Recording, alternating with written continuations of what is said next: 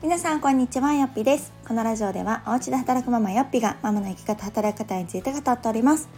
え今回はですね一つ前の放送でお話をしました。スタイフの古い放送が聞けないよ問題について。えーと、このラジオをね聞いてくださった方からコメントだったりとかこうですよっていう、あのー、声をいただいたのでちょっと短いんですが今日はシェアをしようと思います。で、まあ、結論で言うとですねやっぱり人によるというか機種によるようです。えー、古い放送もね私も聞けるよっていう方もいらっしゃれば私も聞けなかったですっていう方もいらっしゃいました。でよっぴはね聞けるんですよね。で私のスペックで言うとこの携帯のね、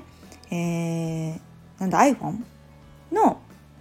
SE 第2世代なので別に全然新しくもないんですけどそれで普通に結構聞けてるんですね。で、えーと、他の方も私も全然聞けますみたいな方もいらっしゃいました。で、えーと、レターいただいた方がね多分端末変えても聞けなかったって言われてた方とあと別の方でね、えーと、やっぱり私も聞けなかったですって声もあったのででもその方がね、えー、と解決策を教えてくれましたのでちょっとシェアをします。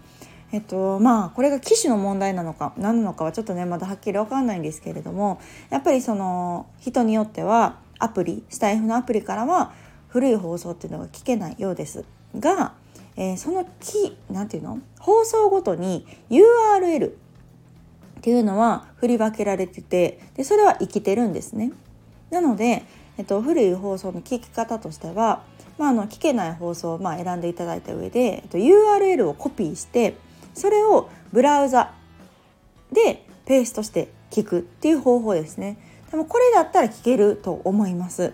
ので是非チャレンジをしてほしいなと思います、まあ、ちょっと面倒くさいですけどあの、まあ、それだったらねちゃんと聞けるということなので一度あのアプリからはね聞けないという方はその方法で試していただけたらなと思います。ね、ベストはこのアプリで古い放送も聞けるようになるっていうのが一番なんですけれどももう多分私の一番古い放送っても4年ぐらい前なんですよね。だからもしかすると何なのか容量の問題なのか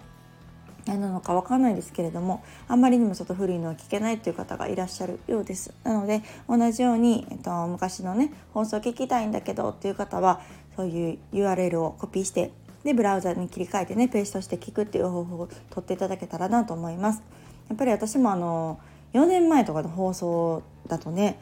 あの今はってすることもあるんですよ。自分で喋ってるんだけどすっかり忘れててあ確かになって思うこととかその当時にしか喋れないこととかっていうのもきっとあったかなと思うので私はパッと思いついたらすっとこう発信するようなタイプなので多分その時々の感じてたこととかをねこのラジオには残っているかなと思うのであのぜひ初めから聞きたいという方はねその方法で聞いていただけると嬉しいなと思います。すいません。今日はちょっとこちらのね情報について取り急ぎシェアをした方がいいかなと思って放送させていただきました。ではまた次回をお楽しみに。さよなら。